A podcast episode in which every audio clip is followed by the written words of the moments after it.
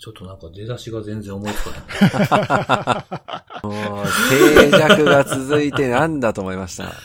そういう出だしいやいやいやそういう出だしをしたわけですね。そうそうそうそう。はないんか、なん、何言おうかなとかっていろんなパターンがあったんですけ ど、どれもしっくりけえへんなって思いながら、じゃあもうそれを正直に言ってしまおうと思って。確かに正直は大事ですよ。ええはい。出だしがポンと出てこんな、みたいな。そういう日もあるんですね。ね、珍しいね。はい。いやー珍なんしい。かね、その、話、話し始めって結構難しくないですかいやでも。本当にね、難しいですよ。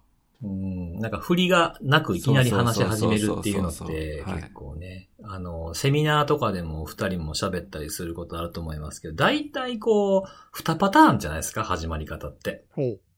ただいまご紹介に預かりましたから入る人と、あとは、皆さんこんにちは。大体この二つでしょあ確かに。俺はこうしたのパターンだな。皆さんこんにちはから入る。だいたい、うん、挨拶から入るかな。そうですよね。うん うん。なんで、まあ僕はその二つを使わないという縛りを設けて講演をするようにしてるんですけどね。 その都度その都度変えたりとかしてますけどいね。きなりボケから入るとか。ああ、なんかいきなり、いきなりぼやいてるやつとかやってみたことありますけどね。えなんか、いやーもうほんま何なんですかねから入ったりとか。えああ。なんかそれ、なんか、うん。なんか関西の 漫漫才師私も今一瞬あなあ、んか、確かに言われてみれば。 漫才っぽいなと思ってちょっと聞いて ました。そうそう、そういう感じをしたり、たまになんかしたりとかしてます なんけかどまね。、まっちゃんとか言いそう、そんな感じ。あー本当あるかもなしれんないなんあれとかさ。あるかもしれないですね。確かに確かに。まあ、ななんとなくそういう感じね。そうそうそうそう。まあなんかそんなね、喋る仕事とかもちょいちょいこのリモートでもやらせてもらってるんですけど、うん。ね、2月だということもあって、どちらかというと僕はセキュリティ、げ月間的な意味というよりも会社の行事で喋ることが最近多くて。おおそうなんだ。ほうん。あの、学生向けの方々に、えー自分の仕事紹介したりとか、おおなんか、採用活動のなんか一環ね。そうですね。なんかこういう社員いますよみたいなやつで、まあ先輩社員が出てきて喋るみたいなやつで、まあベタなやつ、どこもまあやってるようなやつあるじゃないですう。か。はい。あります ね。うん。あああいうやつでね、あのー喋ってるんですけど、ちょっと他とはちょっとこれ違うぞっていう風なやつは、1月の最終週ぐらいから始めたんですけど、そこからほぼ毎週5回連続でやるっていうやつやってて、ええそれ、同じ内容喋ってるわけじゃないんだよね。全部バラバラ。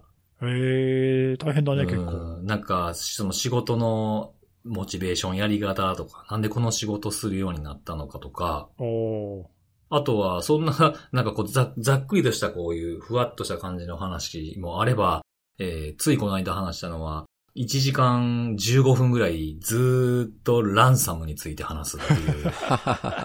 得意じゃん、一番。 ね一い番。やいや、一。番得意。一番得意やけど、そのなんか客層を選ぶな、みたいなね。いくらでも喋れんじゃん。うんえ、それはさっき、でもうん今の学生向けとは関係なくってことね。いや、学生向けですよあ、学生向けのやつで。えー、そあ、それはあれか、具体的に社員がこんなことを今やってますよみたいな紹介っていう、うんそんな感じそうそうそうそう。へえ。そういうのをね、紹介するというふうなことをやって、もしかしたら今までで一番ランサムのことを話すので長い時間喋ったかもしれないですね。 嘘つけ、いつも喋ってんじゃねえ か。いやいや、違う違う。公演とかやったら、まあまあ40分か1時間ぐらいじゃないですか、長くても。うん。うん。1時間以上ランサムのことを一通りブワーッと喋ったっていうのはなんか、えうん。一番長かったかもしれないですね。ー、いくらでも喋れるじゃん。まあそうですね。2時間はいけるな。 2時間でも3時間でもさ。うん。まあいろいろな話ありますからね。ね、過去の歴史から振り返ってもいいしさ。うんうんうんうん。最近のいろんな種類の話をしてもいいしさ。そうそうそうそうもう。なんか、いろんな切り口あるからね、もういくらでも喋れるよ。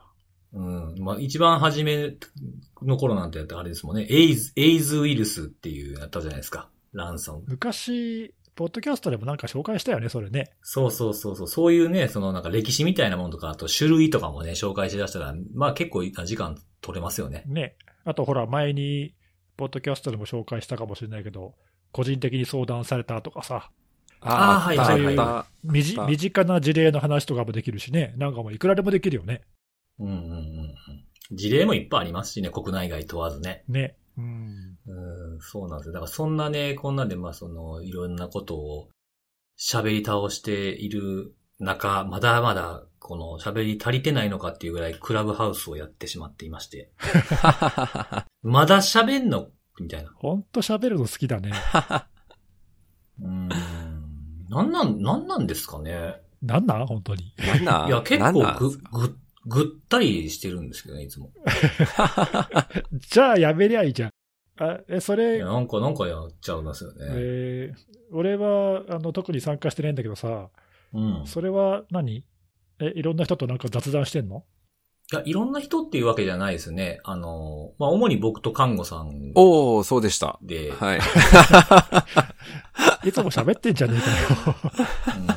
えかよ。 うん、えーえ、そそうなんれですでよ、そ何れ。うんその二人で雑雑談してるのをみんな聞いてるわけ。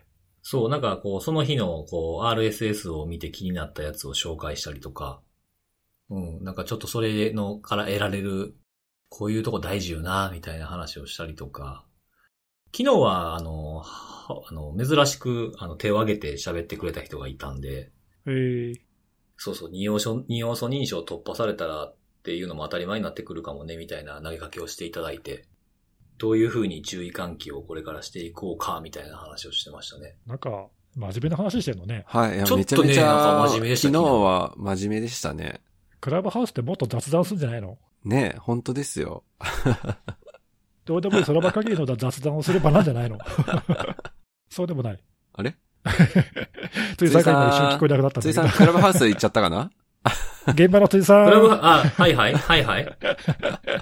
もしもし、クラブ聞ハこえウるス、ちょっと聞こえるよ。はい。聞こえておりますよ。びっくりした。今一瞬聞こえなくなったね。 はい。一瞬、行方不明に。クラブハウス行ったのかと思ったよ。 ねいやい本当やいに。や、僕も、僕も、僕もなんか急にリアクションがなくなったんで、あれ誰もおれへんクラブハウスの部屋作ってもうたかなって思ってしまいました。また ADSL は消えたんじゃないのあ、それだだ。から ADSL でやってないってこれは。 うん ADSL 言うからもうずっとそれでいじられるやつですよ、本当に。本当ですよね。まあでもどうだろうね、クラブハウスも今はなんとかこう、盛り上がってるけど、うん。定着するのかね。あとほら、他の Twitter やら Facebook やらさ、はいはい。競合するサービスを開発しているというね、あ、そうですあそうですねそうだ、そううだ。うんんそういう大手が出てきたらどうなるんだろうね。ね消えちゃうのかね。うんなわんかかんないけちょど。っとこう、なんか腰を据えて参加するっていう風なもんじゃない使い方を結構向こうではされてるみたい で、向こうってどこですか向こうって海外、海外、海外。 海外。なんかそうそうそう、いろんなやつ見てみたんですけど、なんかその車、あの前にね、そのポッドキャストってアメリカとかだと盛んでさ、ってみたいなことをネギさん言ってたじゃないですか。どこうん。その時に言ってたのと同じで、やっぱ車の移動中とかうん。うんうん。に聞くっていうスタイルも結構多いらしくて。おー。なんかほら、ポッドキャストもそうだし、あの、前にどこ、どっかで言ったかな、オーディオブックが日本よりも、米国はかなり盛んだとかさ、やっぱ音声メディアって、やっぱね、移動が多い。まあ今は多分、あの、コロナで移動ってあんまないと思うけど、はいはいはいはい。以前はっていうかね、あの、車の移動が基本だから、やっぱ移動中の音声メディアっていうのが、生活スタイルにはまるんだろうね。ああ、そうかもしれないですね。え、クラブハウスも何そういう使われ方が結構あるってそうそうそうそえー、う。うん。まあ確かに車移動しながらはみんなの雑談とかっていうのは、まあいいかもね。うんあれ、クラブハウスそう基本音声以外何もないもんね。そうなんですよね。そうなんですよ。テ敵キテキストがないから、あなんもの、ない。携帯をほぼ、ほぼ操作しなくていいじゃないですか。ね。まあその分誰が入ってきて誰が喋ってるかはよくわかんない けどね。本当に。確かに。確か本当にね。本当にあれ分かりづら画い。面、ね、うんうんなんか、さっと入ってきてさっといなかったらわかんないよ ね、全然ね。えー、あ、そっか、そういう使われ方があるんだね。そうそうそうそうそうそう。なんてね、どう、どういうふうに、まあ、日本で定着するのか、まあ、定着しないのかみたいなところあるかもしれないですけど、ちょこちょこやっていければなぁとは思ってますけどね。あ、そう。まあでも、あれだね。ポッドキャストとかのその既存のなんかメディアと競合するかなと思ったけど、まあ意外とそうでもないかもね。そうですね。あとは、まあ、今の時流にもも合ってるんじゃないですか。外出れないし、人と喋られへんし、会われへんからさ、あんまり。ああ、確かあそうにそ。うん。多うん分、今のこの時期だからってのはあるよね。そうそう、それはありますね。そうそう。うん。だからってみんね、なあ飢えての、るなんか、ズームだ、なんだとかっていうふうなやつって、いちいちこう、やっぱ立ててさ、やろうか、みたいに連絡してみたいな感じじゃないですか。うん。気軽にポンと誰でも入ってこれるような感じでっていうふうなものって、今合ってるかもなと思いましたね。確かに。まあ、そうするとあれだね、これこの今のコロナ禍が、騒ぎが落ち着いたらっていうか、うん。正常な、正常なっていうかさ、元の生活スタイルに徐々にまた戻っていくと思うけど、そうなった時どうなるかだよね。そうですね。そうですね。なんかそのタイミングで他のところがどんなサービス出してるかによって、なんかへ人が減る増えるっていうのはあるかもしれないですね。ね。うん。まあ、なん、なんとなくだけど、なんかそんなに爆発的に増えて定着するっていう感じはそんなにしないけどね。なんとなそうでく。すね。うん今は目新しさもあってみんながやり始めてるから、まあ、あとは招招待制ですよね。そうそうそう。なんかこのビッグウェーブに乗り遅れるな的な、なんかあるじゃん。うん。うんうんうんなんかね、ちょっと自分だけ取り取り残されるとちょっと嫌だっていう、なんか心理をうまくついてるっていうかさ。うん。うん。なんか、誰が何喋ってんねやろうみたいなね、気持ちにもなるしね。でもね、ある程度落ち着くと、なんか本当に好きな人しか残らないっていうか、うんうんうんうん。そんな感じはする。まあ消えることはないと思うけどさ、なんかでも、うんうん、本当にそういう形式が合ってる人とか、好きな人とか、コアな人が、ファンが使うメディアになるような気もするけど。なんかこうやってて、夜中までやってたりとか、僕最近ちょっと本当に朝方まで仕事してたりとかすること多いんですけど、その時にふっと、クラブハウスを起動して思ったのは、あの、深夜の、その、トラックの運転手さんとかで無線とか使うじゃないですか。ああ、はいはい。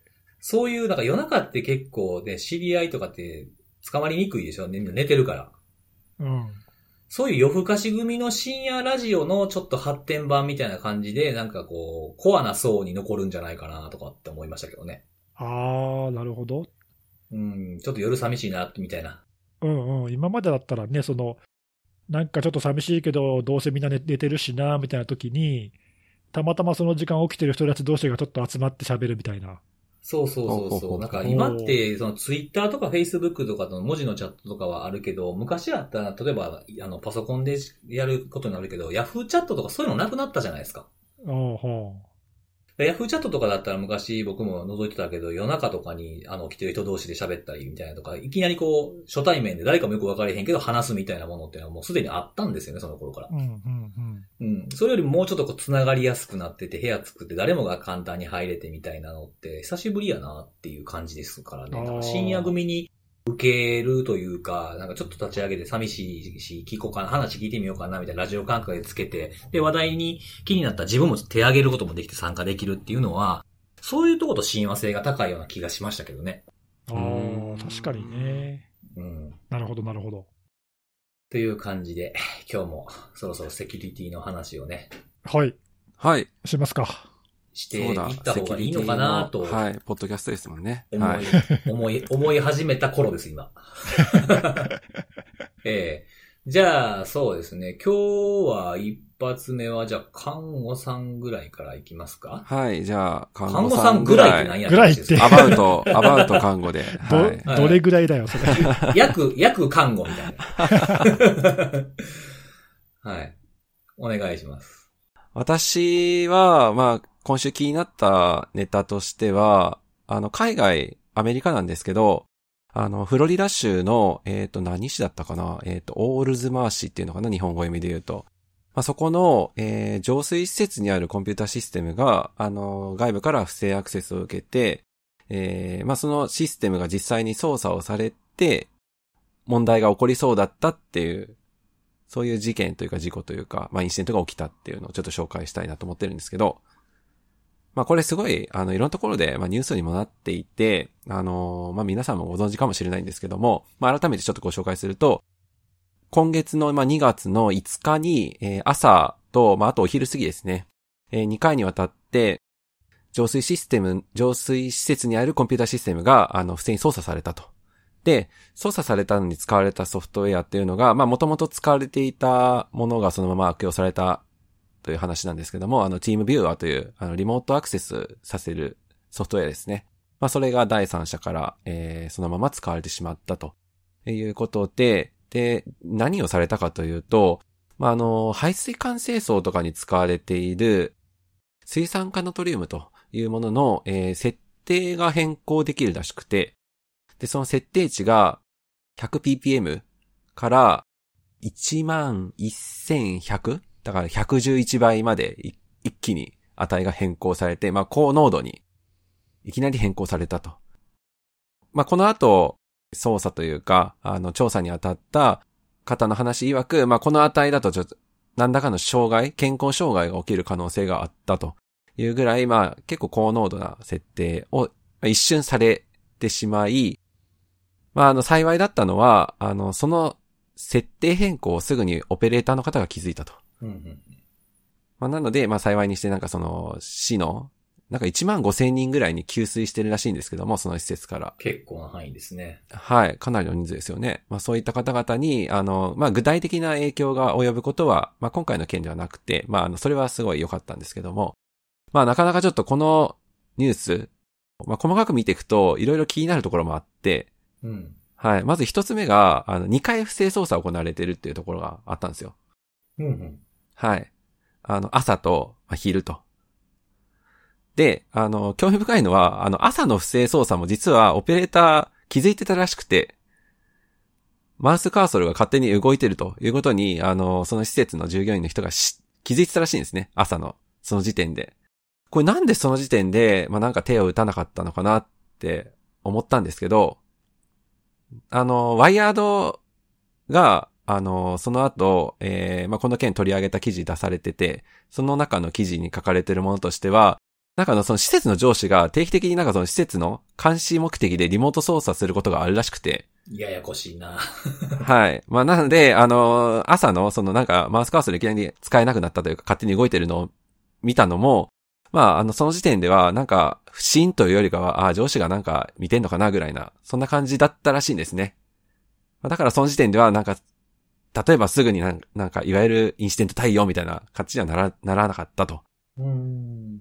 はい。まあ、ただそれは結果的には第三者が行っていたことで、で、その後お昼、まあ、これ本当に同じ人がやったのかというと、その辺の細かい、あの、話っていうのはまだちょっと見え、見えてないんですけど、あの、お昼に13時半だったかな ?13 時半頃に、まあ、さっきの設定変更が行われたというところなんですよね。で、あとは、あの、後日談的に、あの、一昨日ぐらいかな、えーマサチューセッツ州が、あのーまあ、この件をまた報告書公開されてて、2月の、えっ、と、10日 ?9 日ぐらいに、あのーオールズマー市の、えー市長であったりとか保安官の方が発表されてた記者会見プラスアルファで情報を出しているんですけども、あの、その最初の記者会見の中で出てきてなかった情報としては、まあ、あの、Windows 7が使われてましたと。で、しかも32ビットバージョンの Windows システムということで、まあ、そこそこ古いものが、まあ、そのまま動いてて。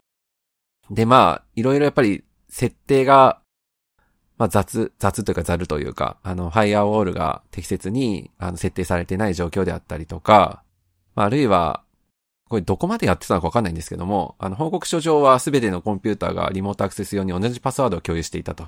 いう話もあったりとか、まあよくこの程度の被害で済んだなぐらいの形の、まあそういった状況でもあり、まあなかなか、まあ起こるべくして起きたのかなっていう感じはしはするんですけども、まあ本当に大事には至らなくてよかったなと思います。はい。な、亡くなった方とかそういうのは出てないですもんね。住んでて止め、止めれてるっていうのがあるので。出てないですね。一応あの、なんか、濃度、濃度 P、あの、pH 値を観測するシステムもあるらしくて、うん。はい。まあなんで異常な値が本当に検出されればそこで例えば警報とかも出るらしいんですよ。うん。そのまま、その消費者のところに届くっていうことはないってことですもんね。はい。まあ、なんで、あのーまあ、今回はそこまで、まあ、例えば警報がその後発生したりとかっても実際なかったらしくて、まあ、本当にすぐに対応がされてたので、まあ、大事には至らなかったんで、まあ、それはそれで良かったんですけども、まあ、やっぱりちょっとなかなか、まあ、ここまで大ごとになってしまうと、うーん、まあ、本当に叩かれそうだなって感じがしますね、まず。いや、まあそうですね。だって一歩間違えば、一歩間違えば大惨事ですからね、こんなの。 はい。で、これ、あの、なんていうか、こういう管理っていうのが、まあ、ここだけの話なのか、あの、いわゆる氷山の一角的に、あの、他でもこんなような感じなのかで、全然やっぱり考え方変わってくるのかなと思ってて、一応なんか各市町村というか、あの、関係自治体には注意喚起って形で出してはいるんですけども、本当にそうだとしたらなんか戦々恐々してんじゃないかなって感じはするんですよね。これ、今の話聞いてさ、はい。思ったというか、このニュース聞いたときに、ええと思ったけど、このオペレーターのまあ、いわゆるその制御系の、いろいろ設定をいじるオペレーターのコンソールであるパソコンに、はい。チームビューアーが入ってたこと自体は、だからこれ別に誰かがその勝手にやったわけではなくて、上司が時々使うこともあるっていうぐらいだから、そこではその よくあるオペレーションとして行われてたわけよね。そうですね。結局リモートで、はい。まずそれが信じられないんだよでね。すね。 そんなこと許可されてんのみたいなさ。大事ないやー、ちょっと、いや、た、例えばさ、ほら、あの、今回の浄水システムに限らず、いわゆるその制御プラントとかも、何、情報系のシステムっていうか、その数値を確認するためだとか、まあなんかそのインターネット側とつないで、インターネット側に監視したデータを飛ばすとか、まああるいはその監視画面をの見るとか、リモートアクセスするとか、まあそういうのはあるかなっていう気がするんだけど、はい。操作をするコンソールをインターネットから触る必要がそもそもあるわけ そこが、そこがまずすげえ疑問だよね。そうですね。いわゆるなんか OT システムって呼ばれてるような類だと思うんですけど、うんそれはいやネットからーね、っと、そうなんだよ。ちょっとにわかには信じがたい。まあでもにわかには信じがたいとは言っても、この手の話ってまあ割とありきたりでさ、インターネット上結構スキャンするとこういうその制御系システムにログインできるようなとか、あるいはその、ログインして操作はできないまでも画面が見えちゃうとかっていうのは、まあまあよくある話なので、なんだけど、それって俺が思ってたのはさ、こう、意図せずやってるっていうか、ああ、はいはいはいはいはい。とかね、その、あるいはその一時的にややった、あの、正規の手順じゃないけどややったとか、はい。なんかそういうのかなと思ってたけど、これはどう考えてもはいね、あの、日常運転ですね、これは。はい。 本当だよね。はい。だななんだろう、えこれ、たまたま今回、そのオペレーターが目の前にいる PC を攻撃者がいじったから、はい。目の前で不審なことがあったってすぐ気づけたけどさ、はい。これでも全部の PC に入ってたってことは、オペレーターがいないパソコンを触ってやるってこともできた可能性あるよね。可能性としてはありますよね。だからこれ、超ラッキーだったっいていや、うふう本当ににだから、そこは、見えるよえね。え、本当に良かったなと思います、そこは。いや本ー、当本当大大丈夫か、アメリカ。アメリカ。主語アメリカ。もう、アメリカそう大丈夫かな。 アメリカ大丈夫かと。いや、でも分かんないよね、アメリカって言ったけどさ、あのまあ、日本でもね、そういう制御系のシステムの、実はアクセスできるとかっていう事例はまあまああるんで、そうですね。前もなんか報道とかでね、コンソール画面というか、そうそうなんかそういうのが見えてるみたいな話は報じられたことありますからね。 いやただでもね、こういうその水酸化ナトリウムの数値がいじれるとかさ、こここまでのことはさすがにできないんじゃないかと思うんだけど、 そう思いたいけどね、そうですね。いや、ちょっと本当、にわかには信じがたいよね、これ。まあでもアメリカでもこんだけ大ニュースになってるぐらいだから、ちょっと信じがたいっていう話だと思うんだけど、ああ、確かに。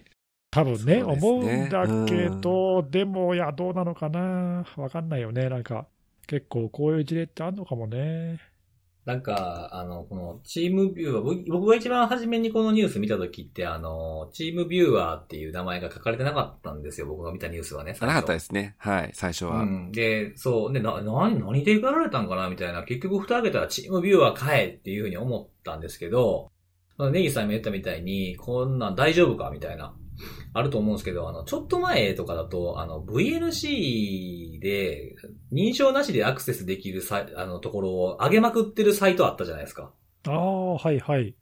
うん。で、それも僕もそういうサイトがあるんやと思って、あの、スクリーンショットとか、その、スキャンみたいなことをしてるタイミングで撮ってて、それをギャラリー化してるようなところがあったんですよね。うんうん。ほうほうほうでそれ見ても、これ、あ明らかに制御系のやつみたいなのがいっぱいありましたね。あーだから本当見たことないような、こう、本当さっき言ったような水処理施設みたいなやつとかで、その水を操作するような、水の量を操作するような画面とかがキャプチャーされてるのが上げられてたりとか、そうはないん。だよね。うんうん、そうそうそう。まだあからまあ、今に始まったことじゃないんだけれども、なんかそういうものがスキャンすれば、まだまだいっぱい残ってるんやなっていうふうに思いましたね。そうね。チーム、うん、VNC だけじゃなくてね、そういうチームビューアーとかも。あとでもこれもう一個さ、あの細かい、非常に細かいことだけど、まあこれたまたまチームビューアー使ってて、まあ別にチームビューアーが悪いわけじゃないんだけどさ、うんはいあのリモート操作の、ね、ツールとしては、まあ、優れたツールだと思うけど、まあ、こうこういうことに使われちゃったっていうのはね、不幸だったけど、これ思ったのは、これ直接、このオペレーターの PC が、インターネットから見えていてスキャンされたのか、あるいはそのチームビューアーのアカウントが侵害されて、そこから乗っ取られたのか、その辺わかんないよね。どっちなんだろうと思って。はい、その辺は発表されてないですね。まだ明らかになってないという感じですね。はい。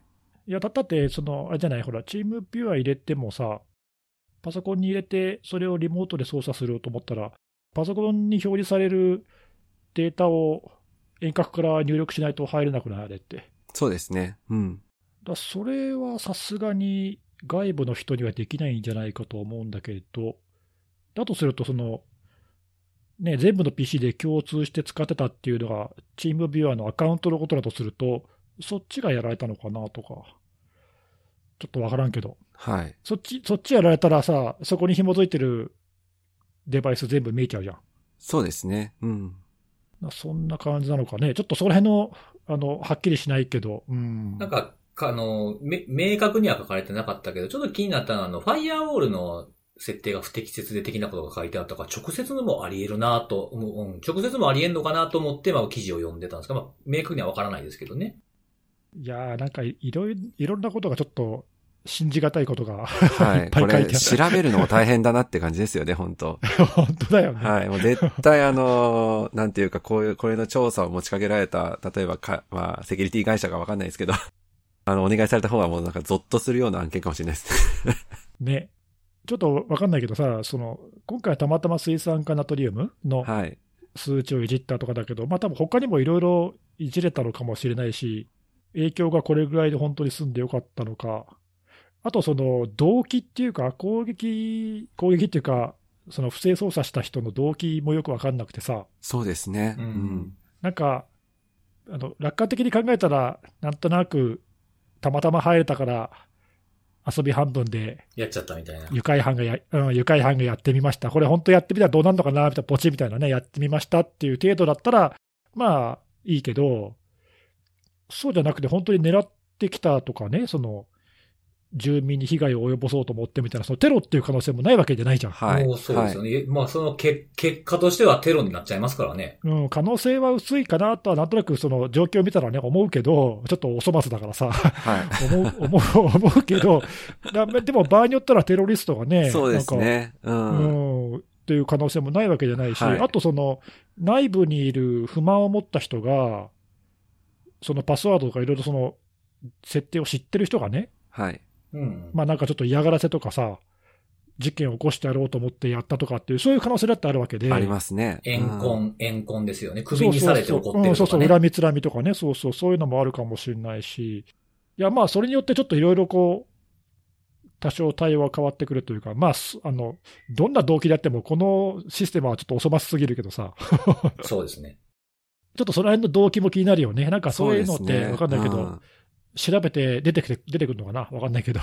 もしくは、まあ、逮捕、逮捕されればね、出てくるかもしれないですよね。根岸さんおっしゃってたの、まさに私もちょっと気になってるところで、記者会見の中で、そのリモートアクセスされていた時間っていうのが結構言及されてて、で、なんか数、1時間とか2時間とかずっと触られてていたわけではなくて、なんか3分とか5分とかその程度らしいんですよ。うんうん。で、3分とか、うん、だから3分5分とかで、なんかもういきなり初見のシステムで、いきなり水産、あ、これなんかもう、なんだ、浄水施設の、なんていうか制御システムが動いてて、よし、じゃあ水酸化ナトリウムの値いじったろ、みたいな感じにいきなりならないと思うんですよね。うんなるほどなるほうど。んうんうんそっか、あらかじめ知ってたか、なんか下調べをしたかとか、何かそういうことがあるんじゃないかと。な、何かしらなんかそういう情報がないと、ちょっと時間が、説明がちょっとするの、なんか難しい気はするんですようね。ん確かにねまあ、何かしら素地、素地、素地のある人間がやったって考えるのが、それだけを見れば自然ですねそう。なんですよね。そうか、んそうか。まあ、そうか、外部の人だとしても、例えば似たようなシステムを知ってるとか。はい。うんうんうんあーなるほど。そうすると、た単なる誘拐犯じゃない可能性もある と。その可能性もありますよね。まあ、ちょっといろいろ考えられて、確かに、確かに。まあ、たまたま初見で偶然なっちゃったっていう可能性もないわけじゃないけどね。なんかいきなり画面に出てて ね。1111とかちょっと入れてみた とか。うん。そうそう、適当にね。 はい。その可能性はあります、当然。はい。うんいやー、ちょっと、本当世の中信じがたいことが起きるね。いやー、びっくりしましたね、本当にそ。うですよ。こんなんあるんだ、みたいな。 いや、これでもさ、その、海外のね、そのフロリダ州っていうところの話だから結構今笑って喋ってるけど、はうい。んこれ地元に住んでる人は、じゃあちょっと、どんな気がしたんだろうね、これ。いやー、ゾッとするでしょ。ね。ゾッとするよ背ね、筋凍りま本すよ当はいうんだってこれ、水酸化ナトリウムって高濃度だったら、多分相当毒毒性強いよね、これ。多そう分で日す本だと多分こそうれ、薬局とかで買えないんじゃないた確か多分許可がいるんじゃないかな。そうですね。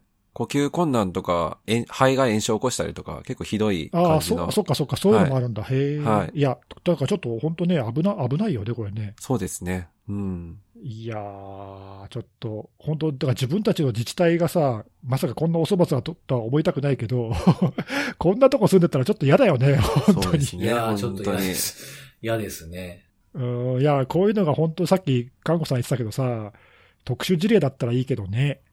はうい。んなんかこういうのが普通にザラにあって、どういう運用されてるかっていうのが把握されてないっていうふうになるとちょっと怖いですね。ねえめっちゃ怖いよね、これ。あちなみに今、ネギさんが疑問というかちょっと言ってたやつは、あの、水酸化ナトリウムは毒物及び劇物取締役法で、減体及び5%を超えるやつは、劇物指定らしいです。あ、なるほど。あーあ、じなるゃほあ、どそっか。そういう濃度が高いのは危ないよってことなんだ。うううんそうそうそう。へえ、そうなんだ。いやー、いやいやいや。信じがたい。はい。そんなこと起きんのかみたいなね。なんかこう、ね信じがたいことだらけですよ、世の中は。まあ、本当ですよ僕ねた。ち僕たちの出会いもね、含めやっぱ信じられない奇跡が起きてるんじゃないかみたいな。何言ってんの。全然うまくまとまれへんっていう感じ の、何言って全んねんって然感いいじでした例けえどじ。ゃないみたいなこいつ急に何言い出すんだみたい な。そう、そういうことをちょっと今言いたくなってしまったんですよ。ちょっと。悪い例えみたいなことをしたろうかなと思って。はい。 ということで、えー、お便り来てます。あはありい。がとうございます。いつもいつも本当に。前回紹介したあのーおすすめのあれのリアクションが結構あって、おーなんだっけ、ファーストテイクだっけフ。ァースト、はいザ・ファースト・テイクですね。はいはいはいはいはいなんかはい。で、まあ自分のおすすめとかを上げてくれてる人もいて、えー、おーえースー、スーパービーバーの人としてみたいなやつがいいですよとか、あとはあの、まあ、僕が紹介した、中で紹介したやつだったら、あのーお岡崎体育のやつ、うんうん。イエスっていう曲とエクレアっていう曲があるんですけど、イエスの方から先に流れるんですけど、イエスの方が面白くてエクレアが入ってこないとかっていうえー、はい。最初ちょっとこう、面白い感じで始まるんですよね。で、あの、まあ、僕もそれを、まあ、見てるけど紹介しなかったんですけど、海外とかで、このザ・ファーストテイクを見て、そのリアクションをするっていう動画を結構みんな上げてるんですよ。えー、え、海外の人がってことそうそうそう、海外の人がこのファーストテイクを見て、で、それで、あ、これいいよね、みたいな感じとか、あの、もう大笑いしてたりとか、そういう、まあ、リアクション動画っていうやつですね、リアクターの動画って結構向こうではあって、なんかそういうの結構昔から向こうではありますよ。なんか子供に見せて、子供がどんな反応するか、各種年齢の子供に見せるみたいなやつとか。おーなるほど。結構僕好きで見てたんですけど、うん、キッズリアクトっていう、あの、テレビ番組なのかな ?YouTube チャンネルなのかちょっとそこまでわかんないんですけど、あの、今は懐かしい、ニャンキャットってあったじゃないですか。ああ、はいはいはいはいあったね。うん。延々猫が、ニャンニャンニャンニャンニャンニャン言って飛んでるだけの。うん、そうそうそう。あれを、そのなんか、例えば3歳ぐらいの子供から、小学校の、まあ、中学年、高学年ぐらいの間にこう刻んで見せてどんなリアクションするかっていうのを見る番組みたいなのもあって。へえ。そうだ、こういうリアクト系のやつっていうのは結構向こうだとよくあるパターンなのかもしれないですね。このへーファーストテイクでもあったってことは。えー、あじゃあ結構、俺は全然知らなかったけど、ファーストテイクは、まあ結構有名っていうか見られてんだね。そうみたいですね。まあアクセス数とかも見たら多いですもんね。再生数とか見ると。このうんポッドキャストのリスナーでも結構知ってる人がいるとかね、まあ、今回ので知って聞いたのかもしれないけど、もともと知ってたって人もいるだろうしね。そうですね。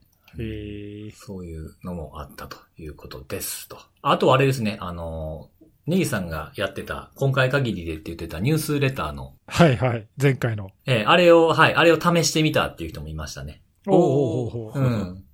うんうん、俺もその、あの誰かがハッシュタグでつけてツイートしてくれたの気づいたんだけど、俺ちょっと前回はさ、メール配信しないと問題は起きないかと思ったけど、その人のツイート見たら、俺、流す側しか見てなかったんだけどさ、サブスクライブしようとすると、そのメールアドレス宛てに確認のメールが飛んでくるのよ。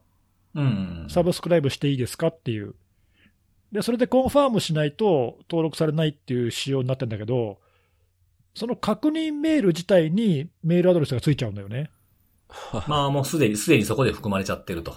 うん、だからね、あの結構だからあんまり良くなくて、うん。あのまあ、公開しているメールアドレスを使っている人は何の問題もないけど、俺みたいにね、その前回もちょっと言った繰り返しになるけど、知らずにツイッターで連携して、配信とかやろうとしちゃうと、そういうところに片っ端からサブスクライブしようとすると、確認メールがバンバンバンバン飛んでくるんで、それでメールが収集できちゃうね。ですうね。ん。まあ、思ってたよりもっと楽にできちゃったってことですね。そうそうそう、うんだから、あこれはあんまり良くないなと思った。まあ、あの、もともとそういう仕様だって言われればその通りなんだけど、確かに。なんかもうちょっとその設定画面でね、ででかでかと、これは漏れますよっていうか、なんか変更必要ですよとかって教えてくれたらいいのになっていうか、うんうんうんちょっと分かりにくいからね、気をつけた方がいいね、あれうね。ん。まあ、注意するよりそういうの出えへんようにしてくれよって思いますけどね。そうなんだよね。まあでもほら、いや、でもね、思ったけど、ももともとほら、これメールで、ファンとっていうか、そのニュースレターを読みたいっていう人とつながるためのものだから、ううんんうんうんそもそもがね、そもそもがメールのやり取りをするっていう前提なのよ。ああ、そうか。コンセプト的にそれが含まれちゃうと。うん、あのニュそうニュースレターってそもそもそういう、だってほら、課金しようとかね、うんうん。そのメールからどれくらい読まれたかっていうのを分析するとか、そういうのができるプラットフォームなんで、まあ、そもそもだからそういうことをしようっていう人向けなんだよね。うんだからちょっとだから僕みたいになんか、あの軽くツイッターで連携して、なんかちょっと、今週のニュースでも書こうかぐらいな、ライトな感じには若干使いにくいかもしれないね。そのメールでのやり取りって別に必要としてないからさ。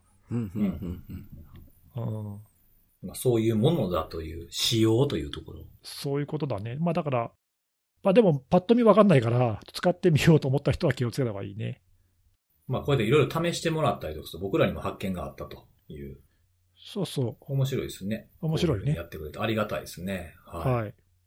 というお便りがありましたということで、じゃありあがとう本ご編ざいの方まにすはい。戻りましょうかね。じゃあ次僕行きますかね。はい。はい。ええ、えーまあこんなに、えー学生向けにも喋って、クラブハウスでも喋って、また喋んのかいという僕 が今日、今日お届けするネタは、えー週刊ランサムウォッチのコーナあー。来ました。パチパチパチパチパチパチパ。フパフパ フ。た。また見てたんかみたいなね。また来たか、みたいな。まあでも、あれだね、週刊でコーナー作るぐらい毎週事件あるよね、ランサムウェア。本当にそうなんですよ。だから僕いろいろある僕がね、こう、好き好んで、なんか、なんかないかなんかないかと思って探してるわけじゃないですからね。いや、本当に。毎週毎週もう欠かさずニュース出てくるもんね。はい。何かしら出てきますよね。はい。え、それでこの、今週はどんなニュースですか今週はですね、あのーまあ、ある意味、朗報みたいなものも含まれて、いくつかちょっと今日は紹介したいんですけど、結構いろんなことがあって、あ、そんなにあったんですね。ほうほうほう。はい。で、まあ、ちょっとあの、先月の末にまでちょっと遡ってしまうものもちょっとあるんですけれども、えっと、ランサムウェアのあの、フォニックスっていうランサムウェアがあるんですけど、それが活動を停止したと。おーうん。えで、そそれれはで、その、はいはい。み、自ら辞めたってことそうです。あの、謝罪文も出して。あ、ほうほうほう。また、なんかさ、あのー謝罪文 とかほん、ほんとムカつくんだけどさ、 ままあねあ、。前もほらあったじゃん、なんかなんだっけ、震災かなんかに遭われた、トルコだっけ、イランだっけ、忘れちゃったけど、なんかのランサムウェアでさ、亡くなった家族の写真が入ってるのが、ランサムウェアで、戻せなくなっちゃったから、なんとかしたいとかって言ったら、攻撃者がその、鍵を公開したみたいな、なんか美談みたいなさ、なんか話あったじゃん。あったあったはいあったあっ。あったた、あった。いや、なんかほう、偽善だよね、偽善。 本当に。ロッキーでしたっけ、それ。いや、なんだ、ちょっと忘れちゃったけどさ、ロッ、あ、ロ、あ、ロッキー、あガンクラブかなそう、ガンクラだった気がします、ね。ガンクラブだ。はい、うん確かにガガンンククラだラっ。たよいや、だったら最初からすんなよ、女事って。な。ねえ、本当ですよね本。当思うよ。だってこのフォニックスだっけ謝罪とか言ってさ、などの口が言うんだよね、本当に。 本当本に。当にね、 あのーまあ、その、ま、貧しい生活、この生活環境が辛くてこういうことに手を染めざるを得なかったです、みたいな。いや、それが許されるならどんな犯罪も許されちゃうじゃん。そうなんですよ。うんそうなんですよいや、きわかるよ、わかる、その、ギリギリのとこでね、いろいろやってるとかって言えば、その、そういうのあるかもしれないけど、そういう状況あるかもしれないけど、なんかね、ちょっとだからといって、あの、そ謝罪してね、ごめんなさい、許してっていうのは、ちょっと違う気がするんだよな。はちょっとまあまあ、そこへ、そこだけ見たらね、虫が良すぎるなっていうふうに見えなるんとなくね。部分があるかなと思います。うんまあ、あの、はいまあはい、ちょっと状況はわかりませんが、はい。はい、それからで、えーそれに引き続くような形で2月7日にジギーっていうランサムがあるんですけど、これであの複合鍵を、えー992件 SQL ファイルを公開すると。これも活動休止。おーおーえこれ別にこの2件は何の関係もないんだよね。うん、多分関係ないんですけど、関係を指摘してる専門家もいましたね。あえーそうなんですね。へーだから、その明確な、明確な根拠はないんですけど、やってる人がもしかしたら一緒とかそういう話一緒とかつながりがあるんじゃないかとかみたいなことを、かあの、コメントされてる、あの、海外の専門家みたいな人いましたよ。あそうなんだ。うんあじゃあ、たまたまタイミングが重なっただけかもしれないし、関連があるかもしれないと。そうそうそうそう。えーまあ、あとは、その、まあ、記事によると、あの、この前に起きたことっていうのが、あの、ネットウォーカーの基礎と、あの、エモテットのテイクダウンがあるんですよね。ありましたね。うん。うん。それが、なんか見せしめとして聞いたんじゃないかっていうことを言ってる人も中にはいます。おーなるほど。あー次は自分が来るかも、みたいな。そうそうそうそう。下手したらそうそうもしそうだとしたら、法執行機関のやったことがね、そういうのにつながってんだとでしたすら、ね。うん。いいことだよね、いいことだけどいいことですね。ううん。まあそういう、あの、それが原因で、それが怖くてみたいなことははっきりと、その、当事者というか攻撃者の方が出てたわけではないんですけど、まあ影響あるかもね、みたいな感じのことで言われていたという、二つの表、えーランサムが終わったということですね。はい。まあ、それはじゃあ、朗報か。ですね。そうですね。どちらかとんいうよとか、全った然よあかのっデクリプタ、デクリプターとかももう公開されて、あの、カスペルスキーが出したりとか、エムニソフトが出したりとかしてるので、それで元に戻るた。というおー思うんです。そうそうそう。これなんかさ久しぶりにまだこういうのが出てきたんで、あのーもしね、かん、まあ、良くないことですけど、感染してしまったらこれから先でもそっち別のランサムでもそうですけど、えーまあお金を払わないという決断をするんだったら、そのファイルは戻る日が来るかもしれないので、そのファイルは置いといた方がいいですよっていうことがこれから言えるかなと思います。そうですね。まあ、うん過去にもそういう事例あるしね。はい。そうそうそうそう。ちょっとごめん、今の時期ってランサムウェア俺あんまり知らないんだけど、これはばらまき系のやつばらまきだと思います。僕も全然これあの、追っかけてたやつじゃなかったので、でも、990件鍵があって言ってたね。そんだけ感染してるんだ。うん。結構多いな。そうですね。多いんですよね。えーなうんいや、あんまりほら、名前そんなに知らないようなやつでも、そんな1000件ぐらい感染してるんだね、規模として。そうですそうなんでね。すよかなり。いやー、まあ、ばらまきだとそれぐらいになっちゃうのかな。まあ大体ね、平均だと10万ぐらいとか10万以下とかが多いじゃないですか。ばらまきだったら。要求金額がね。まあ、すごく多いのも中にはありますけど、それだけ考えたらこれだけでも結構な金額ですよね。あうまあ、ん確かに、そうなんだよね、そうそう。うん、そう。ということで、そういったまあ元に戻るような、えーランサムも出てきたと、終わったと、終わったランサム映があるという話に加えて、あの、アバドンっていう、もともとばらまきだったランサムなんですけど、標的型もやり始めたみたいなランサム、覚えてますかねうんはいね、リークを 急に始めたやつ。そうそう、いきなりリーク、リーク系に転転換するというか、なんか、あアイドルから女優業みたいな感じをちょっはい。全それ然違わうからん。。全然違わからう、んそれ。 と、はい、今日、今日の僕は大体例えが下手です。はい。はい、そういう回もあっていいかなと思って、はい。で、えっ、と、これは、あの、まあ、デクリプトできるっていう風なネタの絡みなんですけども、あの、GitHub に、あの、アバドンデクリプターっていうのが公開されたんですよ。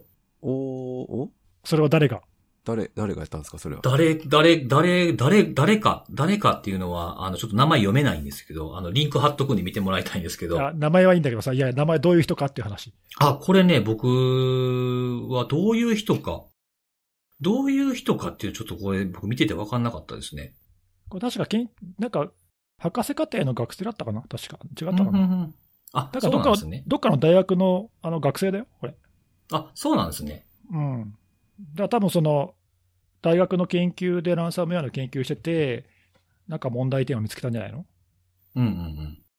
で、その公開、それがされていて、あの、アバドンのそのアクターが、その攻撃者が、あの、アフィリエイターを募ったりとかしてる、活動をしてるんですけども、そこでそのことが言及されてて、これ公開されてるけど、ちょっと言い訳してよみたいな感じで 書き込みがされてて、それに対してアバドンのえー攻撃者が回答してるっていう風なものがあったんですが、あの、このアバドンのデクリプター自体は、あの、まあ、GitHub のあのし説明見ていただければわかるんですけど、ブロックダンプとかいうツールとか、プロセスエクスプローラーとかを使って、プロセス ID を特定した後、その中のメモリをダンプすることによって、キーを抽出して元に戻すっていうこ過程を踏めますっていう風な、ざっくり言うとそういうものなんですけども、それに対して、えー、じゃあこれどう、どうなってんのみたいなことを突っ込まれてる。でそれに対して、このアバトンの攻撃者は、あの、一応認認めてるんですよね。戻せます。確かにこれはそう、戻せるよっていう風に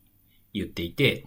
で、ただ、ごく一部が、その、えっ、とね、えっ、と、戻せるっていうのはあるけれども、もうすでにその問題を、えー改善する、まあ、攻撃者からすると、えー元に戻せなくするっていう風なところで解決策を見つけました、みたいなことをやりとりしていたと。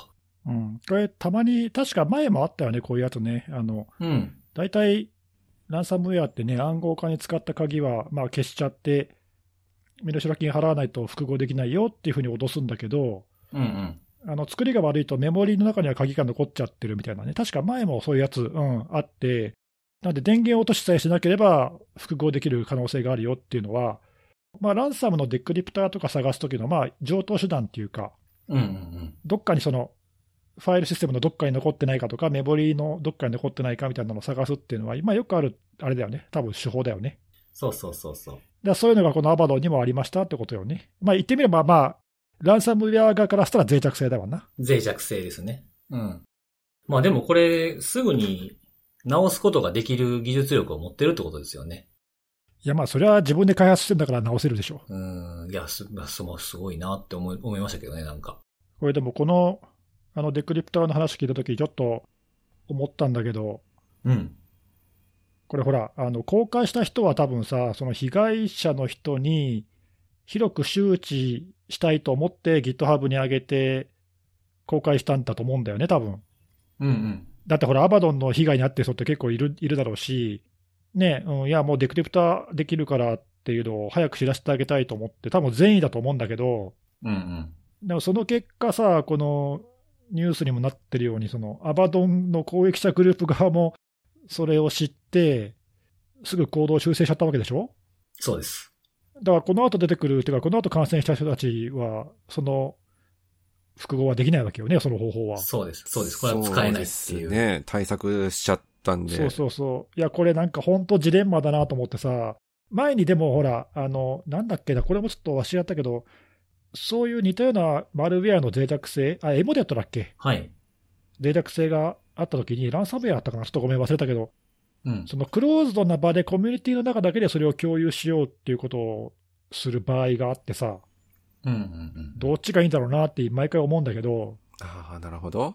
その話なんか前しなかったっけなんか、それだと、でも、あれ、エモテットです、それ。エモテットだっけはい。エモテットのまあ脆弱性があって、まあ、無力化できる的な感じのやつあをそっか一そっ回か多分そっか紹介してるんですそうよ。だそうだそうだ。そう、それ確かエモテットが対応するまでずっと伏せられてたんだよね、確かね、一般にうんは。はいうんはいうんそうそう、あれの時も思ってそういう話したかもしれないけど、うん。いやでもそのコミュニティだけに閉じちゃうと、広がらないじゃんっていうか、本当に届けたい人に届かないじゃんっていう問題。うんうんでも一方でそのおかげで何ヶ月か確かあれ持ったはずなんで、うん。うん。なんかね、そのちょっとそのトレードオフっていうかさ、いや、今回その公開した学生さんだと思うけど、もうでどんな気持ちなのかなっていうかね、ああ、確かにね。結構すぐ対処されてますからね、これ。ね、本当の数日でなんかもう対処しましたって言われてるっていうさ、まあ攻撃者もそんな見逃さないよね、多分ね。そうですね。まあ、あー5日、4日、5日ぐらいで対処され、対処したっていうリリースというか文章出してるんで。ね。いや、ちょっと、まあど、どっちがいい悪いじゃないけど、なんか難しいなと思って。そうですね。なんか、こういう、その、デクリプトするための手法って、これ結構、細かく説明してるし、あの、サードパーティーのツールも使ってるじゃないですか。うんうん。ブロックダンプとかね。はい。そういうんじゃなくても、一個のなんかエグゼファイルみたいにして、なかなかどういう風にやってるのかわからないようにするっていう形で公開するっていう風な方法もあるけど、それもでも、今度出すまでに時間かかりますもんね。うん、そうそう。どんどん被害者が増えてる中ね。ね、それで仮にそういうふうに、まあ、例えばそのセキュリティの専門ベンダーとかだったらそういうのお手のものだと思うけど、うん。仮にそういうふうにしたとしても、まあ、それ解析されたらダメだしね、やっぱりね。うんうんううんん、まあ、いたちごっこはいたちごっこよね、どの道うん。ね。そうですね。うん、ちょっとむ難しい問題だとは俺は思いましたけまどあね。ね、まあでもその、修正仮にされたとしても、まあ今感染してる人は救える可能性あるわけだから、再起動してなければ戻れるってうことんで、すそね。うそう。まあだから、まあか、まあ無駄ってわけじゃないんだけどね。そうそうそう。よくやったなと思うけど。うん。うん。やったことは僕はすごくいいと思いますけどね。ね、いやでも難しいね、これね。そうそうそう。ね、そういう、あの、まあ、その短い期間ではあるけれども、一応そのアバドンは保証をしますというふうなことも言っていて、えー、ああ、なるほど。なかなか手厚いサポートだね。ですよね。うん。そうなんですよ。あの、なんか、あの、要はアフィリエイトのレートあるじゃないですか。何対何になるか取り分がっていうやつ。うん。それが、あの、20対80、まあ、2対8ですね。のレートを提供しますっていうふうにえー、まあだから多分取り分を、あの、アフィリエイターの分が多分普段だったら80%もないから、今回はちょっと80%に一回ちょっと限定で上げますねっていうふうなこともアナウンスしてましたね。なるほど。まあ、あれだね、信用を取り戻すためにというか、そうそうそうそう。離れて、アフィリエイターが離れていかないようにするためにこういうサポートをしてるんだろうなと思いました。っなるほどね。えていうね、こうなんかこうランサムが終わったり、戻せる、いややっぱりもう無理になったみたいなことがこうバタバタある中で、実は一番気になったのはこれじゃなくてですね。ー、お、まだあるんですかはい。そうなんああでるすんよ。だ、まだ。で、もう一個あって、あの、ら標的型ランサムの中に、これ読み方僕わかんないですけど、ランサム X って読めばいいんですかねランサム EXX って書く。ああ、そうね、ランサム X としラかンサ読ムめ X 読めないとしねか。も読めないかなと、 ちょっとなんかスラングっぽい書き方ですけどね、この感じ。ううんん単語ではないなっていう感じがするんですけど、これが、まあこれ結構前からあって、ニュースで報道されてるやつとかだと、あの、コニカミドルタがターゲットになったとかって報道されてたりもしてるやつなんですよ。あとは、他のランサムウェアとちょっと違う、あの、まあこれだけをユニークって意味じゃないけれども、あの、Linux 版もあるんですよね、これ。おおー。 Linux に感染させる亜種とかも開発しているやつで、まあ Windows も Linux もいけちゃうっていう風なランサムウェアとして特徴があるんですけど、これに関して、あの、感染を拡大しているこのランサムウェアというタイトルで、トレンドマイクロのブログにちょっと興味深いことが書かれてあって、ほう。この、あの、ランサムウェア、このランサム E、ランサム X が、どういう経路で入ってくるかっていうことの説明のところが、おってちょっとなったところがあるんですけど、侵入経路ですね。イニシャルベクターって言われるところ。うん。はい。これが、まあ、この、えっ、と、ポッドキャストとかだと、今まで、あの、工部ウェアとかだったらメールとか RDP 多くて、会社の規模によってそこは逆転してみたいな話をしてきたと思うんですが、このランサム X は、アイスド ID をイニシャルベクターにするケースがあるらしいんですよ。ほう。それはおう大多数がそうってわけじゃなくて、そういう場合もあるってことそうですね。うんうん。あ、全部がそうってわけではないんですね。なるほどなるほおど。そらくそうだと思います。はい。アイスド ID を使用してというふうな手段を使う。っていうふうに書いてあったので。なので、エモテットがテイクダウンされたけど、こういう、その後に出てきたアイスド ID を使って入り込んでくるっていうのがあるんで、やっぱ、あの、改めてこの、ああいう先に入ってくる先行マルウェアみたいなものの対処っていうのを、また根気強く続けていかないといけないなっていうのをこれを見て思いました。なるほど、なるほど。うん。これがちょっと一番気になったやつかな。あーまあ、まだやっぱりな、なくなっても別のやつで入ってくるんだなっていうふうなところですね。まあ、入り口をね、全部なかなか潰せるわけじゃないから、まあ、厳しいよね。その最初の取っかかりをね、止められないと、後から後から入ってくるっていうことは。うん。あーなるほど。まあ、アイスド ID が感染した時の動きっていうので、エモテットと共通するところはやっぱりマクロを使ってるってところなんですよね。うん。あの、パワーシェルは確か使ってなかったんじゃないかな。アアタックのフレームワークで見た時には使ってなくて、エモテットは使ってたんですけど、共通してるのはマクロで感染するっていう動きをするので、まあ、エモテットを見て、こういうのやめようって思って、マクロを止めてれば、この経路も立てるっていうふうなものはありますね。うんうん。いややっぱりそういう、あの、エモテット対策とかってその個別の対策ではなくて、やっぱりその、まあ、ルウェアの動きとかをちゃんとかあの知って、えーそれに応じた対処を自分たちが何だったらできるかっていうのを考えるっていうのは、もっと強く言っていこうと思いました、これを見て。確かに確かに。どうしても個別のなんか、マルウェアとかね、その、活動が派手なやつに目が行きがちだけど、そこだけに着目しちゃダメよってことね。そうそう、それはもっとなんか広めていかないとなっていうふうに、このあれでも多分言っていかないとなし、セミナーとかそういうとこでももっと言っていこうっていうふうに強く思いましたね。はい。広めていきましょう、じゃあ。はい。はい。はい。ということで僕からは以上です、編集長。はい。ありがとうございます。編集長編集 まあ、まあ、ある意味ネギスさん編集長的やなって今 確かにちょっと思確ったかに、確かにそうだ。あ確かにそうか。言われてみればそうかもしれない 確。なんか違和感あったけど、まあいいか。 違和感あったけど、違和感あったけど、なんかよくよく考えたら結構しっくりきたなっていそうだね。じゃあ編集長で。 はい。ということで、じゃあ最後はネギスさんですかね。あ、はい。えっ、と、今週はね、ちょっと面白いレポートがあったんで、その内容を軽く紹介しようかなと思うんですけど、はいはい。ツイッターにもあの触りだけさらっと書いたんだけど、あのよよくよく中身読むといろいろ面白くて、えー誰かというとね、Google が出したあの研究レポートなんだけど、えー Google がスタンフォード大学と一緒に、まあ、研究者、一緒に共同研究で、えー Gmail に届いた攻撃メールの、まあ、中身をいろいろ分析しましたよという、まあ、そういうレポート。見たあおーんま見てない中身見てないですね。あなんかはいね、これ面白いよ。あの、ちょっとどんな内容かというと、簡単に紹介すると、えー調べた対象のメールは、2020年、えー去年の4月から8月までの、まあ、5ヶ月間に、えー Gmail に届いたメール、約12億通うわすごいな。のメール、あの全部のメールじゃないよ、その攻撃と明らかに攻撃だというふうにグ、Google 側が分あの判別したメールが12億通。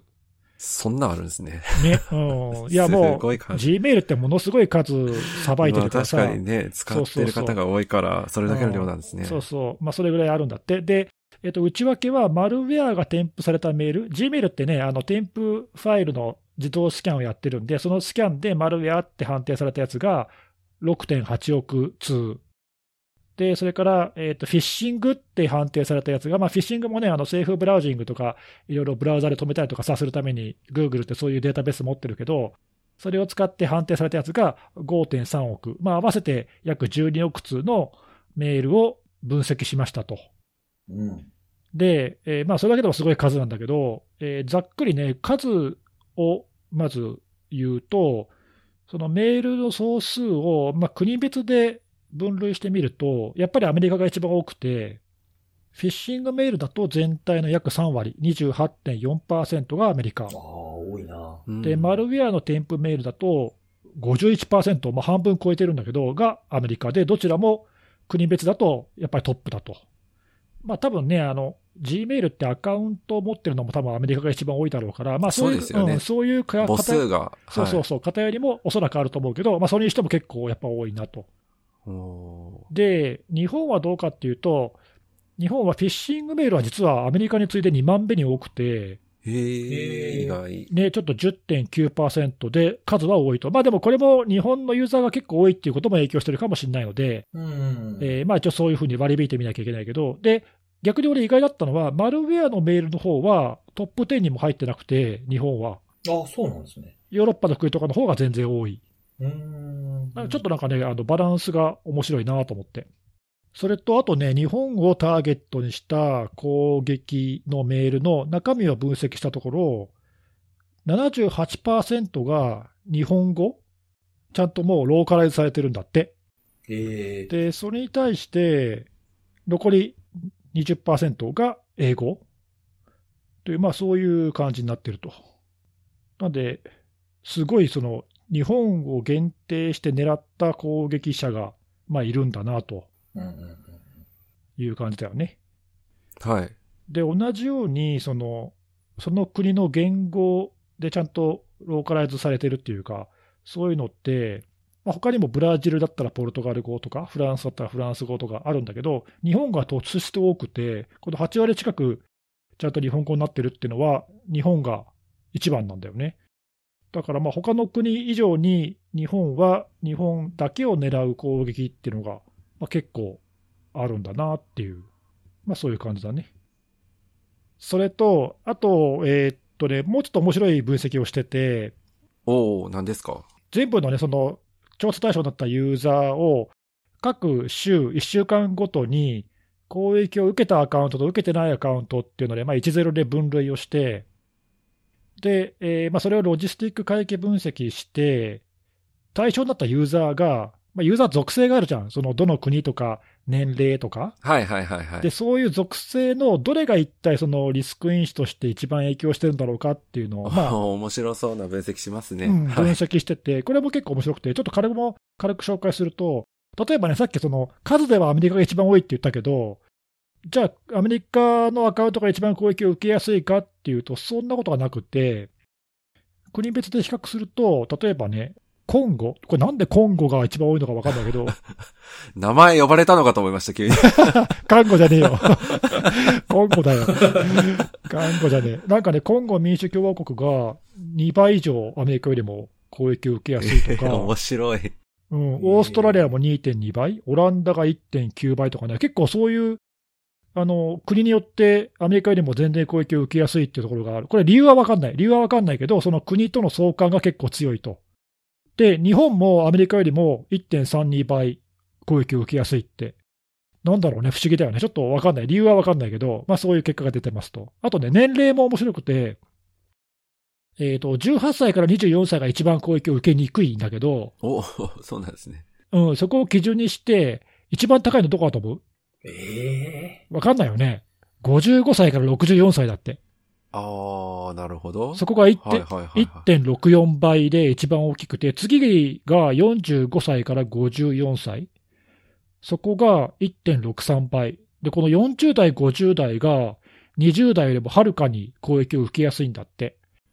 いや、で、これもちょっと理由はわかんないけど、まあ、その4、50代ぐらいの人の方が、もしかしたらそのメールとかをよく使ってると、これまでよく使ってて、ああ、なるほど。あちこちにまあーメールをその書いてるとか、その、うん、晒してるとかいうのが原因かもしれない。ちょっとわかんない。ここはわかんないけど、まあなんかそういう年齢層による違いも結構あると。へえ。あと、ね、一番面白かったのは、情報漏洩の被害に遭ったことのあるメールアドレスってあるじゃん。はい。うんうんうんまあね、ハブアイビーンポードで検索したら出てくるってやつ。俺らもそういうのは あるけあるけはいど、はいはいはい。僕たちも入ってますね。はい。ありますね。 Google もさ、あの、セキュリティチェックアップで独自に漏洩のデータベース持ってて、ユーザーに通知とかしてくれるけど、あのデータで調べてみると、漏洩したことのある、過去に漏洩したメールアドレスは、そうでないメールよりも5.2倍多いんだって。ええまあ、これは、なんかね、差もありなんていう感じがす るけど。そうですね。うんうんでね、でもね、あの、面白いのが、そのマルウェアの添付メールよりも、フィッシングメールの方がその傾向が強くて、あの、まあ、わかんないけど推測だって書いてあったけど、この研究者は、フィッシングでは攻撃者は、その漏洩したデータからメールアドレスを収集して使ってるんではないかと。ー。うーん。逆にマルウェアの方はそそうではないかもしれないと。なんかそういう傾向がちょっと違いがあるっていうふうに出てて、うんうんうんうあーんへーと。来やすいんだな。そうそうそう、漏洩するとね、なんか来るんじゃないかっていうのは、まあ、当たり前のように予測予測できるけど、実際そうなってると。5倍っていうのはね、結構多いよね。ですそうでねす。ね。うん。うん。だからそういう違いがあると。あと、まあ、あの、当たり前だけど最後に、えーアクティブに Gmail を使っているユーザーほど、5倍ぐらい攻撃を受けやすいっていうことも分かって、まあ、全然だからメール普段ほとんど読み書きしないわっていうアカウントにはやっぱり攻撃メールも来なくて、たくさん使ってる人ほど、まあ、おそらくそのあちこちで使われてるから、攻撃を受けやすいってことだろうね、多分ね。うーん。うん、なんで、あのまあ、そういう違いもあると、まあ、当たり前って言えば当たり前だけど、使っている人ほど気をつけた方がいいってことだね。なんかね、まあ、そういうあの感じで、おーすごいなんか、いい、興味深いですね。うん、ちょっとね、面白いなって、まあさすがその Google ね、その十何億もメール持ってるからさ、調べた結果分かる内容もなかなか面白いっていうか、はい、まあそんな感じで、なら、ならではですねう。ん、ならではなんで、ちょっとね、あの一応リンク紹介しておくので、興味ある人はぜひ原文のあのペーパーの方、読んでいただけるといいかなと、そうですねはい、うん思いました。ありがとうございます。ありがとうございます。編集長からは以上であります。はい。もう編集長でいい、な編集長になっちゃった んですね。はい。はい。ということで、えー、最後今日はおすすめのあれおのコーナーをしてはい終わりにしようかなと思ってるんですけど、えー、今日紹介するのは、ちょっと久々ですかね、食べ物をおご紹介しようかな。とおいキムチ思ってて。おいキムチじゃないってだから、おいキムチの意味も間違ってたし、あの、きゅうりも食べられへんからね、そんな。そうね。うん。 え何ですそうなんかです食べ物。なんかね、こう僕、冬になると、まあ、ふ普段からもそういう傾向あるかもしれないですけど、冬になるとなんかあったかいコーヒーと甘いものがすごく食べたくなるんですよ。ああ、わかるわかる。わかりますわ、わかる。俺、コーヒーにいつもチョコレート食べちゃう。あ、いますもんね。うん。かりますわかります。僕はね、なんか一番コーヒーに合わせたいものは僕はもうチーズケーキなんですよ。えそうなんだ。へえ。うん、なんか喫茶店とかでとついついチーズケーキとコーヒーみたいな冬場、寒い寒いって言ってあの喫茶店入ってきてみたいなことを、まあそのコロナ禍の前とかはやっぱよくやっちゃってたんですよね。へえ。チーズケーキもさ、ベイクドとかレアチーズとかなんかいろいろ種類あるけど、なんかこだわりはあるわけ全部好き。あ、全部好き。へえ。それぞれのいいところがある。へえ。そうですね。なんかこう、あの、パンに近いようなふわっとしたチーズケーキがあるんですけど、あの、関西で有名なチーズケーキがあるんだけど、それは僕あんまり好きじゃなかったですねあ、。そうなんだ。あうーん。そう、有名な、そういうチーズケーキ屋さんがあるんですけど、うんうんそういうのじゃなくても、こう、ギュッと詰まってるようなやつで、あの、なんていうんですか、そこ、そこの部分が硬いやつとかあるじゃないですか。はいはい。名前分かれへんけど、 とかもあれば柔らかいふにゃっとしたやつもあると思うんですけど、どどっちでも大丈夫で好きなんですよね。そう、ほんでなんかええのないかなと思って、あの、探してみたら、見つかって、買って食べてみたんですよ。はい。あの、ルタオっていうお店。え、ななんんですなんけてどいうお店蓋を。ル、ルタオ。ル、ル、ラーリールのルタオ。ルタを、なかなカかタカナでル聞いタたをこ。とない。はい。カタカナとかもアルファベット、ロゴはあれなんですけど、まあカタカナでもいいです。ルはいはいタはいオはっいていう。ほうほうほう。それは日本のお店の 名前そうです。あの、北海道の小樽にあるんです。へえ。お小樽だからま随分遠いところにありま すね。ホタルだからか。あ、なるほど、なるほど。小樽だからルタオか。なるほどね。そういうことか。あの、一応ね、なんかね、えっと、ルタオって何かの略略な、略なんですけど、最終的には結局やっぱり小樽から逆さまになったらそれやけ、みたいな。 そう、それ以外ないよね。 多分そのもう、小樽ありきのルタオだと思いますけどな、るほど。あ、まあでもなんか覚えや、覚えやすくていいじゃん。ね、ですね。ね、小樽のルタオってさ、覚えやすい。あ、何これちょっと今、ウェブサイト見たけどさ、うん。めっちゃうまそう、これ。 ね、すごい美味しそう。そうでしょすごい、そ何れこれのね、チーズたっぷりじゃん、これ。やばい。えー、どこで売ってんのこれ。生クリリーム、ミルク、ミルク感のすごい、ネットで買えます。あ、ネットで買えるんですね。あの、ウェブのサイトに真っ先に表示されるこのチーズケーキが、はい。あの、この、ドゥーブルフロマージュっていう、まあ、これが一番、ベタな、ここの主力製品だと思うんですけど、ほうほこれがめちゃくちゃ美味しくてですね。はう。いや、これ、見た目もうまそうだよ、これ。う。ねそうそうそう。ほんで、あのーちょっと今は売り切れちゃってるっあ売りぽい切れんなんでですすけかど、あらら。あ、いや、この、いや、これこれ、これはある、これはある。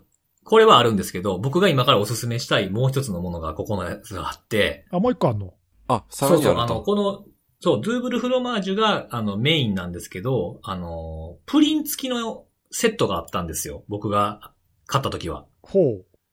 それで、あの、クレームランベルセっていうプリンが付いてて、プリン3つとこのチーズケーキ1個のセットみたいなやつを買ったんですよ。はほうい。ほうほう。で、僕はチーズケーキももちろん美味しかったんですけど、あのープリンの方に感動しましたね。めちゃめちゃうまい。じゃあ、プリンだけ頼めばいいじゃん。ねいやいや、その、そういえば、それぞれいいとこあるから。え、そのプリンは、ちなみに今も頼注文できるの今ね、なんかオンラインショップクリックしたらね、ページがなくなってるんで、もしかしたら今ないのかもしれないですねあ、。本当にえーうん。そうそう。まあ、もしこのプリンが復活したらおすすめしたいんです。これ冷凍で来るんですよ。ほうほうほう。で、冷蔵庫に入れて、じっ、ゆっくりこう、解凍して、プリンの元の状態になってから食べるんですけど、僕これ、ま、待てなくて、待てよ。待ちましょうよ、ちゃそんこは。ちゃんと待 てよ。いやいやいや、もうなんか3つあるから、1個ぐらい、なんかちょっと途中、途中のやつもいいんちゃうかみたいな。あーなるほどだんだん自分に食べそるの理理由み屈がたいわなか。らん。経過を楽しむみたいあのな。いや、もうなんか、 もう、早よ食べたい。食べたって食べたって震えてたんですよ。うんでね、あの、三、何時間かかんのか忘れたけど、僕3時間ぐらいでもう待てなくなって、うん。もうちょっと食べ始めたんですよ。うん。はい。そしたら、そのプリンのメインの生地の部分がちょっとこう、なんていうか、ジェラートっぽいというか、はいはいはいはああ。ちょっとシャシャリッとしてる。で、それがめっちゃ美味しくて、ええあ、の、ちゃんと解凍しきってからより僕そっちの方が好きでした。ああ、なるほどえー。辻さん的には正解だったと。うん、そうそうそう。だからもしね、あの、これ、まあ、今頼めないかもしれないですけど、頼めるようになって、ちょっと食べてみようかいのって思ったら、あの、3時間で1回食べてみてくださ い。これが僕のおすすめのあれです。細かいおすすめだな。解凍し、しあの、しきらずに3時間で食べる。これが僕の今日のおすすめのあれです。なるほど。いや、でもこれあれだね。代表作っていうか、ドゥーブルーフロマージュ以外もなんかいろいろ美味しそうだね。あ、そうそう、チョコレートバージョンみたいなのもあるんですよ。えー、これだいたまたま調べてて、チーズケーキを調べてたら見つけたんだ。あ、そうそう、あの、僕ね、そう、あの、おすすめのあれとかで紹介した食べ物とか、そういういろんなものをなんか探すときに決めてる検索ワードがあるんですよ。金 違うわそれやったらもう、あれじゃないですか、もう、間違えて、チーズケーキ金ってしかも誰に聞いてんのチーズいや、チーズケーキ金じゃなくて、もう、チーズケーキやから。チーズケーキ探しとんねん、こっちはっていう話ですよ。えー、何々ごめんごめん。あのー、チーズ、例えばチーズケーキ食べたいな、美味しいやつないかなってやったら、チーズケーキ最強とかで調べるんですよ、僕。ああ、なるほどなるい。ほど。おうーん最強なるほど。はいはいはういはんい。。あとはなんか、やっぱりこう、ね、おすすめとかはあ、おすすめはダメですあ。ダメでダすメかなんだ。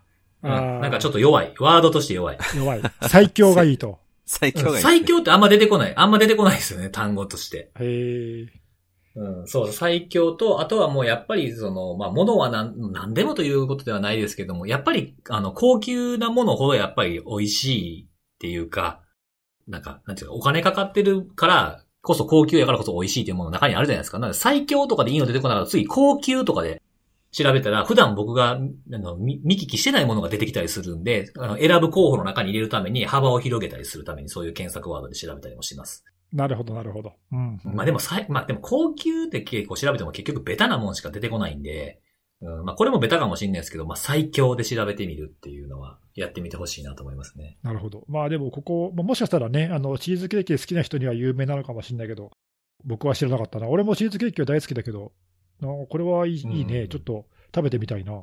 ね美味しそう、そうめでちすゃねめちゃ。えーちょっと1個送ってよ。はい。私もぜひ送っていただきたいんですけど。どういうことどういうことどういうこと あ、家いやいにやえ い家に注文して送って家送にってくれ。え、僕、そんなん、え、そんなんやったら送りますよ、全 然。全然送りますよ、本当いに。やいやいや。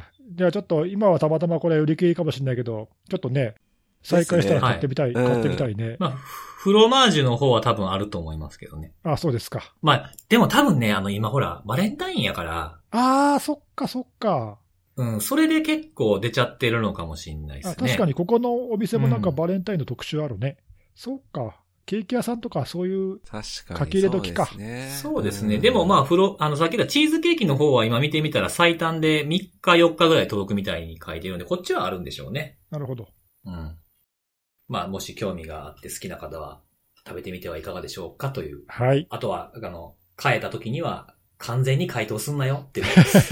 それは別に個人の好みでよくね、それは個人の好みです。はい。そんな感じです。はい。はい。ありがとうございます。ということで、もう今日も、ええまあいろいろ、実あの、編集でわからなくなってるかもしれないですけど、 まあまあトラブルが。ね今びっく日りでし今日たけどはちょっとびっくりトラブル続きで、こんなんトラブルんだぐらいね。はいまあ、こんだけ長くつ長く続けてれば、こういうこともありますよありますよね。はいそうそうそうそう。まあこれがどんな編集長によってね、どういう作品に仕上がってくるかっていうのは楽しみに、そうですねねはい、お楽しみ本当に。に楽しみです。はい。はいいきたいなと思います。はい。じゃあ、ということで、また来週のお楽しみということで、バイバイ。バイバーイ。